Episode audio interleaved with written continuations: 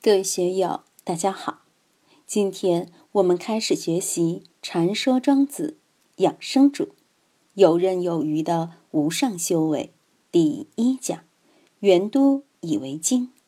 大家可以通过查看本段声音简介了解学习内容。让我们一起来听听冯学成老师的解读。今天我们要学习的是庄子的养生主。刚才各位已经朗读好几遍了，那么有没有谁想过这篇文章究竟哪个地方在谈养生？庖丁解牛讲的是一种技术，它与我们所说的养生这个对道家来说至为崇高的目标有什么样的内在关系呢？为什么养生这个主题能用庖丁解牛这么一个故事来隐喻？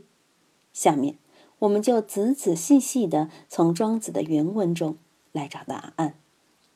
首先，庄子在养生主的开篇就提出了一个根本性的问题：吾生也有涯，而知也无涯。以有涯随无涯，殆矣；以而为知者，殆而已矣。吾生也有涯，是啊。我们的生命是有限的，而知识是无限的。要想以有限的生命去追求无限的知识，那就会有大麻烦。开篇这句话所表明的这个思想，是我们生命的大前提。每个人都必须像庄子一样，实实在在的看破、看穿这一点，在心底真正把这个思想确定下来。有些人具有英雄主义，觉得自己了不起，上下几千年，纵横八万里，上到天文地理，下到鸡毛蒜皮，所有的知识他都想去穷尽。为什么会出现这样的心理呢？其实，我们每个人在自己身强力壮、精力充沛的时候，往往都有点翘尾巴，但是在大道面前翘尾巴。你不知道自己的生命是短暂的，往往弹指一挥间，生命也就消失了。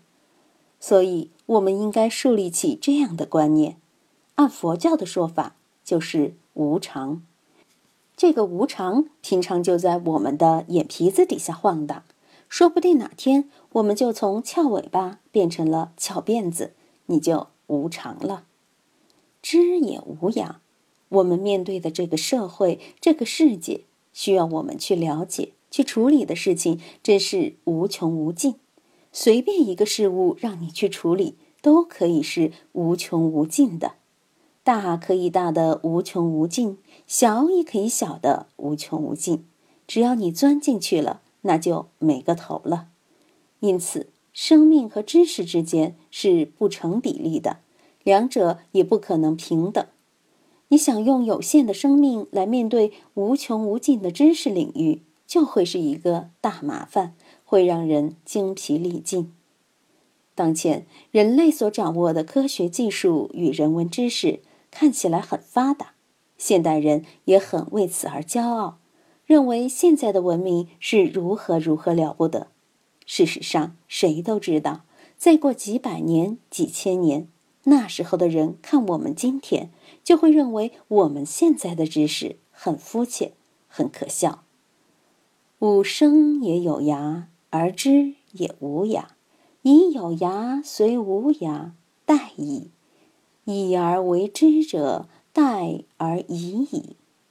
这句话本身借用一个佛教的词来说，就是决定见。我们应该让它成为我们的决定见。让它成为我们心中颠扑不破的正知正见。生命是有限的，你说应不应该是决定见？知识是无限的，应不应该是决定见？以有限的生命去面对无限的知识，待以这个又该不该是我们自己的决定见？我们不能在这些方面去打妄想，好像我得到成佛了就可以超越他了。那是不可能的。这句话将生命与知识做了一个对比。我们现在这个智慧是附着于生命之上的。随着我们生命的结束，我们的智慧也就画上句号了。尽管佛教中说什么三世流转、六道轮回，但至少我们现在的这个身体是不可能超越庄子的这个结论的。明白了这一点，可以让我们死心，不然你就总会觉得自己了不起，可以这样那样的乱搞，心老是死不下去。如果心死下去，那就妙不可言了。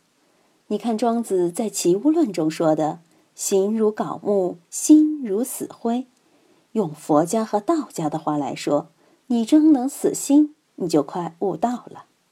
当然，吾生也有涯，而知也无涯，并不排除我们在有限的生命中尽可能的去获取知识，去增长学问。但是，如果是超负荷的运转，不要命的去搞这些学那些，那就是殆矣。更进一步，以而为之者，殆而已矣。如果你不明白这个道理，还认为自己聪明能干、自不量力的去做、去有所为，就像夸父逐日、精卫填海一样，拼命去追求，那就是费力不讨好，搞不好还会把自己逼到绝路上去。那么，这跟我们的养生有什么关系呢？这个是说，我们应该把对知识追求的心放在一个适度的量上，也就是说，该工作的时候工作，该休息的时候休息，不要为了一个理想或理念不要命的去忙碌。有了这样一个思想，有了这样一个决定点，我们的身心就会感到舒适，就会得养。不论是庄子、道家还是禅宗，都强调决胜气质，或者是不立文字。在这一点上，应该是他们所共有的大原则。如果我们不绝圣、不气质，那么我们就会陷入以有涯虽无涯的尴尬境地。只有决胜气质，我们才能够从这种尴尬中转过身，回过头来。事实上，如果你真正转过身，回过头来了，你就能体会到这里面存在的另一种妙趣了。今天就读到这里，欢迎大家在评论中分享所思所得。我是万万，我在成都龙江书院为您读书。